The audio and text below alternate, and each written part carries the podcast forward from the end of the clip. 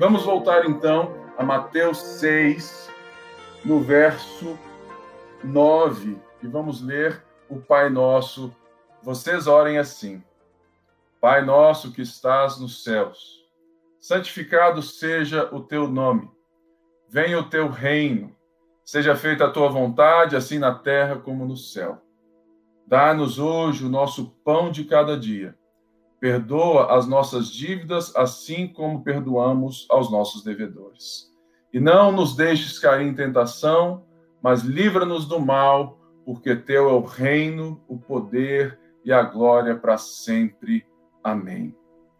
Nós vimos sobre o Pai Nosso nesses últimos cultos e hoje no domingo de Páscoa. Nada melhor do que entendemos a Páscoa a partir dessa temática do reino de Deus. O reino de Deus é sim a temática mais importante por toda a Escritura, é o movimento que Deus está fazendo, é aquilo do qual a Páscoa está concretizando. Por isso eu quero hoje falar sobre quatro pontos a partir do que é o reino no Pai Nosso, que é levar para você o que o judeu daquele século, da época de Jesus, esperava sobre o reino e sobre a vinda do Messias. Número dois, o que a Páscoa e o reino têm em significado juntos. O terceiro, nós vamos falar da rebelião à comissão, como que nós, imagem de Deus, fomos chamados para participar desse reino e desse novo mundo que Jesus está instaurando com a sua ressurreição. E quarto, vamos falar daquilo que Mateus 6 mais adiante nos chama no verso 33, quando ele diz assim: buscar, buscar o reino ou ganhar a vida. Por isso eu quero agora falar sobre esse primeiro tópico. O reino esperado. Olha aí a frase que eu escrevi para a gente trazer né, toda a contextualização que você precisa saber. Por quê, irmãos? Porque nós temos uma noção de uma ressurreição em Cristo, de uma salvação que é muito individualista e muitas vezes ela está para além deste mundo. E nós vemos que o judeu, ou seja, a teologia criacional do judeu, ela diz respeito a um Deus que criou a terra, Deus que criou todas as coisas para compartilhar e esse esse ser humano, a imagem de Deus, era e é o governante dessa terra para a glória de Deus. Portanto, por toda a escritura, nós vemos que a presença de Deus no meio do seu povo era algo que Deus vai tentando o tempo todo restaurar, chamando um povo para si, escolhendo uma terra, tabernáculo, o templo e tudo isso. Portanto, na época de Jesus, a esperança do Messias, a esperança da chegada do Messias estava muito ligada a isso que eu escrevi. Era esperado o Messias que traria o governo do Criador para e a partir de Israel, vencendo os reinos pagãos, livrando o povo da escravidão e restaurando o templo como local da presença. O que nós precisamos entender é que, ao ouvir Jesus pregando, é chegado o reino dos céus, é chegado o reino de Deus, arrependa-se. Aqueles judeus estavam ouvindo aquilo que os profetas estavam o tempo todo falando de que o Messias viria desbaratar as trevas, os reinos pagãos, libertar o seu povo da escravidão, nesse caso do poderio romano que estava sobre o povo de Israel naquela época. Então, eles eram escravos desse reino de Roma, desse império romano que exercia poder sobre eles. Então, eles se sentiam né, dominados. E eles ansiavam pelo dia que o Messias iria adentrar Jerusalém, como um rei da batalha, como um guerreiro vencedor. E eles também então enxergavam que era que era sim o rei que estava vindo para restaurar também a presença de Deus no meio do seu povo. A Páscoa que estava sendo celebrada na última semana de Jesus com a sua morte e ressurreição tem tudo a ver com a expectativa, a reconstrução, a lembrança da libertação do povo do Egito, um povo que foi libertado, sim, para ter uma terra aonde eles aprenderam que são imagem de Deus e aonde eles aprenderam que foram chamados para governar essa terra para a glória de Deus. E por isso é interessante que você entenda o reino do qual nós estamos aprendendo hoje. Venha o teu reino a partir de uma perspectiva não escapista, não de uma salvação da vida após a morte, não de uma vida, é, sabe, distante dessa terra, mas o que nós estamos e precisamos entender é que o reino do qual vamos aprender que Jesus está nos ensinando a orar não é apenas aquele aonde o criador de céus e terra governa universalmente na sua soberania, mas é sim um reino de uma autoridade que foi perdida pelo pecado, um reino que vem para desbaratar as trevas, para desbaratar Satanás, para vencer o pecado, para vencer a morte e para devolver à humanidade, sim, a sua capacidade de glorificar a Deus na terra como no céu. Por isso, nós precisamos entender isso. E esse é o contexto que está aonde nós temos o Sermão do Monte, do qual aparece essa oração do Pai Nosso. O Sermão do Monte tem como a temática maior também o reino. E quando Jesus nos ensina a orar, ele está antecipando no seu discurso total do Sermão do Monte o cidadão deste reino, o cidadão deste reino que Jesus, como rei, vem estabelecer.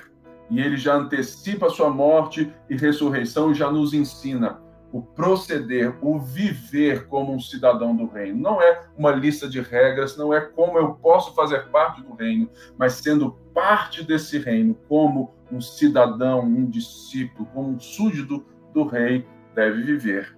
Ponto 2, nós vamos então entender Páscoa e reino. Páscoa e reino. Ou seja, a morte e ressurreição de Cristo servem o propósito do reino. Assim como o reino é cumprido pela vitória de Jesus na cruz e ressurreição. Nós precisamos entender que aquilo que estamos celebrando hoje, isso tem um propósito. A morte e a ressurreição de Cristo não é um ponto fora da história, não é algo que aconteceu para levar a sua alma para o céu, é algo muito maior, da qual a Bíblia está nos ensinando, é a restauração, é a redenção, é a consumação total de um Deus que veio ao nosso encontro para morar, para habitar no nosso meio. É por isso que João diz que Jesus, né, ele é o verbo encarnado, ele tabernaculou no nosso meio, a sua presença. Por isso é interessante a gente entender que aquilo que estamos celebrando com a ressurreição é o começo de uma nova vida, é o começo de uma nova criação. Por isso, nós precisamos entender que a Páscoa, a ressurreição de Cristo, a morte de Cristo, a vitória sobre Satanás, a vitória sobre o poder da morte, o sacrifício pelo pecado, tudo isso tem a ver com uma temática maior, que é o reino. É o reino que nós oramos. Por isso, olha essa frase do N.T. Wright quando ele nos explica aquilo que Mateus está querendo dizer com ressurreição. Para Mateus, a ressurreição eleva Jesus à posição a que fora destinado. Isto é, a posição do Senhor legítimo do mundo, que envia seguidores a chamar o mundo para segui-lo, apresentando-os às nações uma nova forma de ser humanidade. O que a ressurreição inaugura, meus irmãos, o que a Páscoa cristã está dizendo é que sim, nós somos libertos do império das trevas, fomos transportados para o reino do Filho do seu amor, e a ressurreição de Cristo é o começo. Jesus é o primeiro corpo ressurreto. Ele inaugura essa nova humanidade que nós vemos em Efésios com Paulo, em Efésios 2, aonde não existe mais o um muro de inimizade. É por isso que a ressurreição não deve ser apenas comemorada como um fato que nos leva a um céu após a morte. De fato, a ressurreição, a Páscoa cristã, o, a, o fato, a história, a obra de Jesus devem significar para nós uma nova vida aqui e agora e um, uma esperança de que ele vai voltar para consumar todas as coisas e haverão novos céus e nova terra. O rei já comanda todas as coisas e nós somos aqueles que estão indo por todo o mundo anunciando que Jesus já reina. Arrependam-se, é chegado o reino dos céus. E eu então quero explicar um pouco sobre o papel que nós, seres humanos, que estamos orando, venha o teu reino, seja feita a sua vontade, devemos entender. O que nós estamos orando, o que Jesus nos ensina com essas palavras a orar, ele está dizendo: Venha o teu reino. Quer dizer que reconhecemos nosso desgoverno e caos e clamamos pelo governo do Pai, não apenas com, não apenas com a sua providência, mas com a sua vontade. Irmãos, entenda: quando o homem peca, quando Adão e Eva escolheram calar a voz de Deus e serem os, os governantes da sua própria história.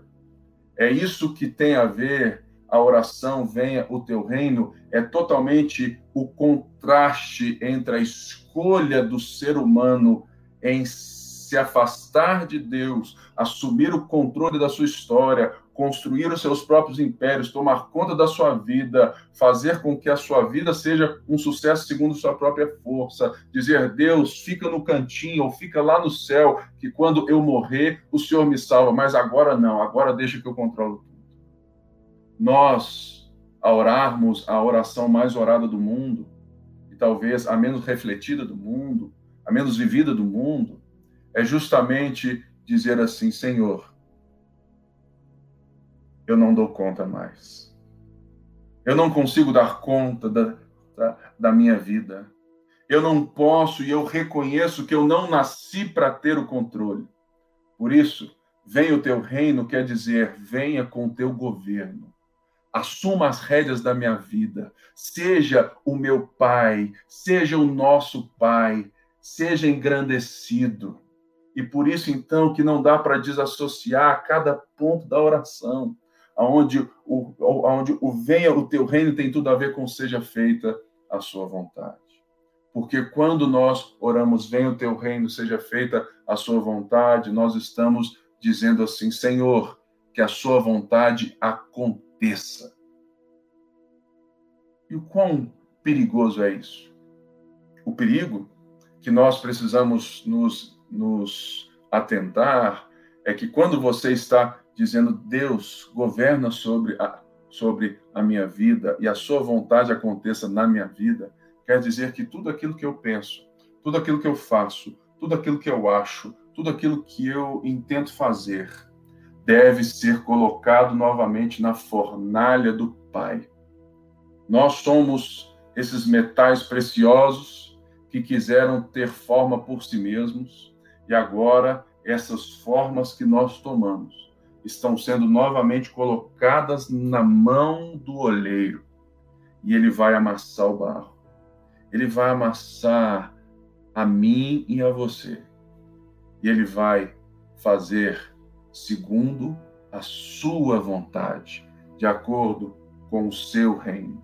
Por isso que a Páscoa não é apenas uma celebração vazia, mas sim o dia, talvez o dia mais importante da história cristã do calendário cristão e de um cristão.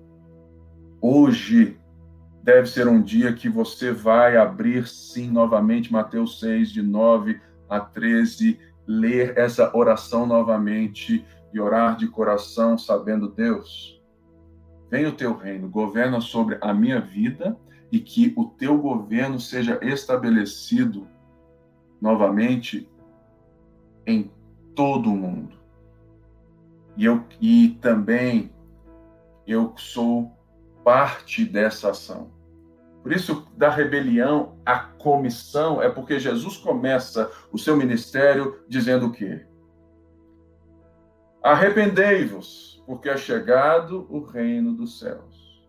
Ou seja, quando eu oro, a sua vontade seja feita assim na terra como no céu, eu estou falando, Deus amassa o barro e cria uma forma não segundo a minha vontade, não segundo as minhas preferências, mas segundo as suas. Faz de novo, toma a nossa história, toma a nossa vida. E essa é a nossa oração. Que a ressurreição de Cristo possa nos fazer viver essa nova vida e esse caminho de oração que está sendo trilhado por nós. Ou seja, não apenas a providência. Muitas pessoas querem a providência de Deus no sentido de um Deus que cuida, de um Deus que não deixa faltar. Mas venha o teu reino e seja feita a sua vontade, são coisas é, que não podem ser desassociadas. Por isso eu quero te convidar a colocar na mão do oleiro, do Pai Nosso, essa verdade. E olha só essa frase grande que eu pus aí do N.T. Wright. Gente, eu gosto muito do N.T. Wright, né? Então, e ele é muito bom nesse aspecto aqui. Olha só essa frase que eu estou dizendo, porque nós precisamos entender que o reino de Deus restabelece o ser humano como o governante da terra para a glória de Deus. Ele é o espelho, ele é a imagem. E, ele, e Cristo, na ressurreição, restaura a humanidade. Cristo está usando a sua igreja, o seu povo, para esse reino que chega. Ou seja, a humanidade faz tanto bombas quanto música. Constrói câmaras de gás, mas também hospitais e escolas. Cria desertos, mas também jardins Todavia, a vocação esboçada em Gênesis 1 continua. O ser humano deve ser o portador da imagem de Deus. Isto é, deve refletir seu governo soberano no mundo. A humanidade é um ingrediente vital no projeto do reino de Deus. Segue. Ao questionarmos a forma como Deus quer governar o mundo e então focarmos o assunto na questão mais precisa de que, como Jesus governa o mundo, devemos esperar. Esperar da Escritura como um todo que a resposta envolverá de alguma forma a delegação da autoridade de Deus, da autoridade de Jesus a seres humanos. A oração do Pai Nosso, ela, ela está apontando para essa realidade que a ressurreição, que a morte de Cristo nos coloca, que a salvação nos dá essa nova vida em Cristo. E pense bem, quando Mateus termina o seu livro, no capítulo 28, ele termina com Jesus ressurreto, dizendo aos seus discípulos, dizendo a mim e a você: Toda autoridade me foi dada nos céus e na terra. A autoridade que foi perdida na queda do pecado pelo homem, para cultivar a sociedade para a glória de Deus. Jesus, homem, recupera, sendo sacrifício pelo nosso pecado, vencendo a morte, vencendo o diabo, vencendo as trevas. E agora Jesus tem autoridades nos céus e terra, ele é o Rei dos Reis, Senhor dos Senhores. E ele então está delegando aos discípulos a mensagem a mensagem para proclamar que Jesus é o Rei do mundo e que ele vai voltar. E aqueles que não se arrependerem de querer ser os seus próprios senhores, de querer dominar sobre as coisas que são de Jesus, estes serão expulsos, esses serão condenados. Por isso, ele dá essa delegação, ela, ele devolve aquilo que Deus já começa a fazer na criação e ele nos chama para o seu propósito. Por quê? Porque o ser humano foi criado com esse intuito. E Jesus está chamando a sua turma, chamando seus apóstolos e que, aquilo que chega até nós, para Toda autoridade me foi dada nos céus e na terra. Portanto, indo, indo, fazei discípulos de todas as nações. Todas as nações, ensinando aquilo que eu lhes dei, batizando-os em nome do Pai, do Filho e do Espírito Santo. Ou seja, obedecendo, e eu estarei com vocês até a consumação dos séculos. Isso é o que deve ser entendido num dia de Páscoa, porque a série que nós estamos fazendo não é para te lembrar o que é a Páscoa, mas é para te ensinar o que a Páscoa faz. O que Jesus, o sacrifício, o Cordeiro de Deus, que está ressurreto à direita do Pai, o que Jesus fez por nós, ao nos ensinar que agora podemos orar, Pai nosso que estás no céu santificado seja o teu nome, venha a nós o teu reino. Ou seja, governa sobre as nossas vidas, faz a tua vontade, Senhor. Então nós saímos de uma humanidade rebelde, de um povo que queria ter o controle do PlayStation, um povo que quer controlar a sua vida, a sermos pessoas comissionadas a uma só mensagem. O reino de Jesus chegou. E por isso, nós precisamos entender algumas coisas sobre o que é viver neste reino, o que é clamar por esse reino. E por isso que é o ponto quarto da minha mensagem, sobre reino. Buscar o reino ou ganhar a vida? Eu quero ler com vocês, no capítulo 6 mesmo de Mateus, a partir do verso 25 porque eu vejo, e, e é óbvio que tem uma continuidade né, em todo o sermão do monte, mas principalmente para mim, né, ao ensinar essa oração e depois trazer o jejum, Jesus vai elucidar o que seria confiar no Pai Nosso e como viver nesse fluxo dessa oração. Mateus 6, verso 25, é onde ele vai né, terminar falando novamente de reino. Ele diz assim: Portanto, eu lhes digo, não se preocupem com a sua própria vida quanto ao que comer ou beber, nem com seu próprio corpo quanto ao que vestir. Não é a vida mais importante que a comida, ou o corpo mais importante que a roupa? Observem as aves dos céus. Não semeiam, nem colhem, nem armazenam em celeiros. Contudo, o Pai Celestial as alimenta. Não tem vocês muito mais valor do que elas? Quem de vocês, por mais que ele se preocupe, pode acrescentar uma hora que seja a sua vida? Por que vocês se preocupam com roupas? Vejam como crescem os lírios do campo. Eles não trabalham nem tecem, contudo, eu lhes digo que nem Salomão, em todo o seu esplendor, vestiu-se como um deles. Se Deus veste assim a erva do campo, que hoje existe e amanhã é lançada ao fogo, não vestirá muito mais a vocês, homens de pequena fé. Portanto, não se preocupem, dizendo: que vamos comer? Ou o que vamos beber? Ou o que vamos vestir? Pois os pagãos é que correm atrás dessas coisas. Mas o Pai Celestial sabe que vocês precisam delas.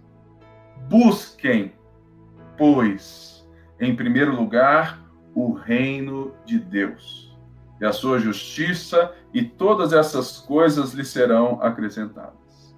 Portanto, não se preocupem com o amanhã, pois o amanhã trará suas próprias preocupações. Basta a cada dia o seu mal.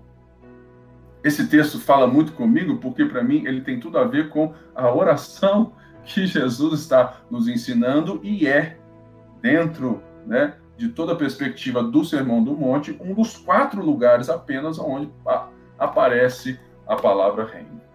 Nós precisamos entender que se Jesus nos comissiona, se Deus nos está nos devolvendo um propósito para um reino que já é estabelecido, mas que ainda será né, totalmente consumado quando Jesus voltar e todos nós tivermos o corpo glorificado, alguma coisa nós temos que fazer.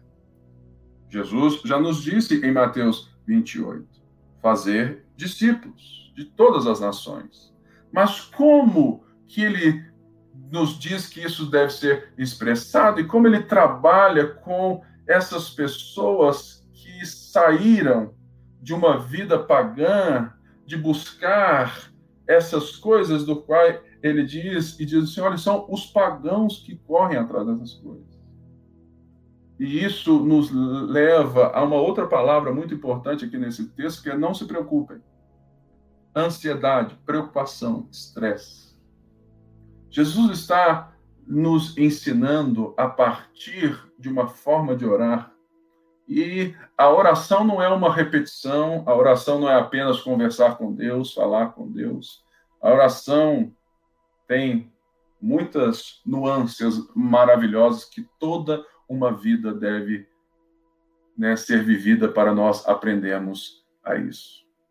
E uma das coisas que Jesus está nos ensinando na oração é a confiarmos no Pai Nosso, a chamarmos o teu governo e a tua vontade.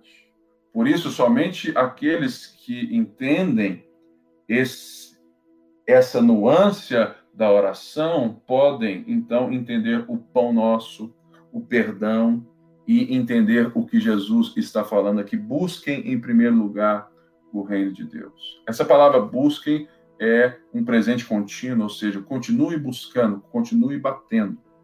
E quando nós vamos entender, então, o nosso propósito como pessoas que agora vivem para algo maior, que passam a sua vida, e é por isso que é importante, irmãos, e que eu o tempo todo vou falar isso pro resto da minha vida. Você não foi salvo para ter vida após a morte, apenas.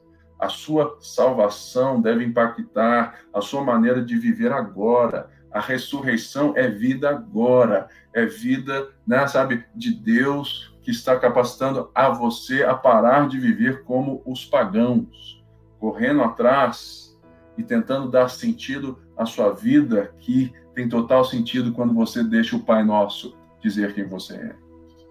Por isso, é importante entender que isso que eu escrevi nesse, nesse slide sobre a oração do Pai Nosso. A oração do Pai Nosso também é o caminho para aprendermos a confiança, o descanso e a nova vida em Cristo.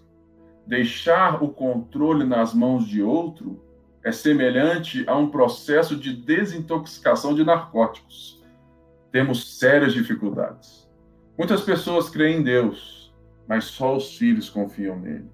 O que eu quero dizer com essa frase é que para nós conseguirmos viver esse busque o reino de Deus e a sua justiça e confiar que as demais coisas nos serão acrescentadas, ou seja, as coisas que foram ditas aqui, roupa, comida, né, e tudo mais, nós precisamos que o Pai Nosso, a oração, seja esse processo de entrega e desintoxicação desse mundo narcotizante, desse mundo que nos assedia, que nos faz promessas, né? É, mil e que nós somos tentados a entrar nessas promessas o tempo todo. É por isso que alguém que confia em Deus, no Pai Nosso, que é a providência para nós, que garante a nós o pão nosso de cada dia, não tem problema no momento da pandemia de abrir mãos de algumas das suas economias para que o outro possa ser suprido, porque enxerga a sua própria vida como parte desse reino, parte desse provedor, parte da ação do Pai que envia filhos uns aos outros para proverem o pão que é nosso. Essa semana eu tive o privilégio de, de participar da vida de irmãos que estavam sem alimento em casa. Eu tive o privilégio de ser o filho do Pai Nosso para chegar na casa deles e falar assim: meu pai mandou entregar isso para vocês. Por isso, nós precisamos viver a ressurreição dessa maneira. Eu gosto de mais uma frase grande do N.T. Wright para explicar então o que é buscar o reino, o que é viver além da busca por posses, por roupa e por sermos alguma coisa a partir disso. olha só o que ele fala. Jesus governa o mundo por intermédio daqueles que lançam novas iniciativas, que mudam drasticamente a forma padrão de fazer as coisas. Projetos de jubileu para redimir dívidas absurdas e impagáveis, fundos de moradia, fornecimento, fornecendo acomodação para famílias de baixa renda ou desabrigadas, projetos agrícolas locais e sustentáveis que cuidam da criação em vez de destruí-la na expectativa de um lucro rápido. E assim por diante. Domesticamos a ideia cristã de boas obras de modo que se tornaram apenas a observância de mandamentos éticos. Nosso problema, irmãos, que nós temos com o reino, convenha o teu reino, é que a gente não quer que Jesus nos dê novas maneiras de enxergar o mundo, quando a gente quer mesmo é o lucro, as boas férias, um bom carro do ano, né? Onde a gente quer é os sonhos que os pagãos sonham em ter. Eu quero te encorajar a fazer desse dia de Páscoa o começo de uma vida diferente. Você que é empresário, você vai parar de focar o seu trabalho no lucro e vai passar a focar o seu trabalho nas pessoas e em viabilizar né, riquezas para as outras pessoas também. Você pode dividir mais o pão, você pode sabe, empoderar mais as pessoas, seja um líder e não apenas um chefe mandão. Você que trabalha né, em empresas, olha, reparta o seu conhecimento, busque alternativas para que as pessoas usufruam, sabe, de tudo aquilo que você está fazendo. Não trabalhe apenas para o contra-cheque do dia 5 do outro mês. Esse texto do Anti-Wright nos desafia a sermos empreendedores. Em um mundo onde está todo mundo consumindo os coaches, onde Está todo mundo pagando caro para saber como fazer, como empreender, como ganhar o primeiro milhão. Irmãos, deixa eu te dizer. Nós deveríamos estar buscando não em como ganhar o primeiro milhão, mas em quando, mas como compartilhar o primeiro milhão para que outras pessoas possam chegar a essas realidades também. A vida do reino é diferente, porque ela está pautada ao novo governo, ao governo onde o controle agora é do Pai Nosso e a sua vontade é feita e a gente está aqui confiando que ele é o melhor para nós e ele nos ensina o melhor. Por isso, eu fecho essa reflexão com a frase que a gente postou hoje no Instagram. Celebramos a ressurreição não apenas pela certeza do futuro, mas principalmente pela nova vida no presente. A ressurreição de Cristo é vida hoje e para sempre. E a, e a ressurreição de Cristo vem cumprir o propósito do reino. Por isso, eu quero te convidar a orar novamente comigo a oração do Pai Nosso nesse dia da ressurreição. Pai nosso que estás nos céus, santificado seja o teu nome. Venha o teu reino. Seja feita a tua vontade, assim na terra como no céu. Dá-nos hoje o pão nosso de cada dia. Perdoa as nossas dívidas, assim como perdoamos aos nossos devedores. E não nos deixes cair em tentação, mas livra-nos do mal, porque teu é o reino, o poder e a glória para sempre. Amém. Que Deus abençoe o seu domingo. Lembrando que se você precisa de qualquer aconselhamento, bater um papo, chame a gente, nós estamos aqui disponíveis, temos entrado em contato com tantas, sabe, com várias pessoas e agora temos a ceia.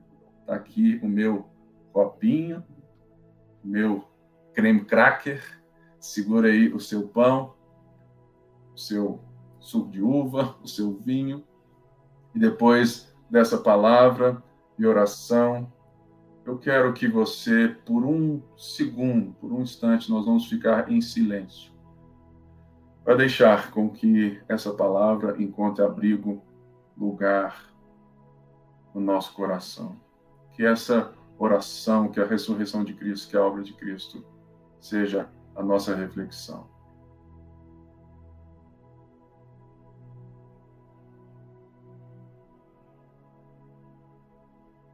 Senhor, nos, nos rendemos a Ti.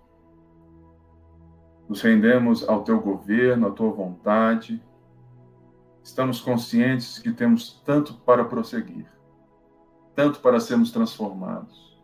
Por isso, hoje que estamos aqui celebrando a ceia, lembrando da Sua obra por nós, na morte, pelo nosso pecado, pelo castigo que nos traz a paz, nós nos colocamos nas Tuas mãos toma as nossas vidas. Seja esse oleiro e faz de nós um vaso novo. Nós oramos, Pai. Quebra a nossa vida. Faz de novo. Eu quero ser um vaso novo. Ah, Senhor, que cada família possa entender a magnitude desse reino, o privilégio que temos de sermos parte dele, o chamamento que temos de sermos feitos à tua imagem e semelhança, de termos a possibilidade de trabalhar, de empreender em teu nome, trazendo justiça, trazendo, Pai, um mundo melhor, na esperança de que o Senhor irá restaurar todas as coisas, apontando, fazendo discípulos, sendo aqueles que apontam para o mundo que está chegando, para um reino que já está, mas ainda não. Ó oh, Senhor, enquanto estamos aqui senhando, nós clamamos. Maranata, ora vem, Senhor Jesus. Ansiamos pela sua volta. Queremos a sua volta, porque queremos ver um mundo sem choro e nem dor. Queremos ver a nossa vida totalmente transformada num corpo de glória, sem essas dores internas do pecado que nos assedia, essa luta contra a carne e espírito, espírito e carne. Ah, Senhor, nós te pedimos que o Senhor abençoe Belo Horizonte nessa semana, que os números melhorem, caem. Senhor, abençoamos cada família de irmãos queridos que estão internados nessa hora, Pai. Pedimos a tua intervenção e que a gente possa refletir sobre isso ao tomarmos a tua ceia agora, em nome de Jesus. Eu quero te convidar a beber do cálice e a é comer do pão. Obrigado, Jesus. Obrigado, Jesus. Louve Ele aonde você está, aí na sua casa, aonde você estiver, no computador, na televisão ou no celular. Abra os seus lábios em adoração a Ele, em agradecimento, em gratidão. E peça a Ele para te dar força para assumir a postura de cidadão do reino, para que você possa buscar continuamente o seu reino e a sua justiça, na certeza que Ele é o Pai nosso, que o pão é nosso e que nós estamos todos os dias sendo supridos por Ele, porque assim Ele o faz. Somente aqueles que são filhos conhecem o Pai e por isso confiam nele. Deus abençoe o seu domingo. Um abraço e a gente se vê em breve. Tchau, tchau.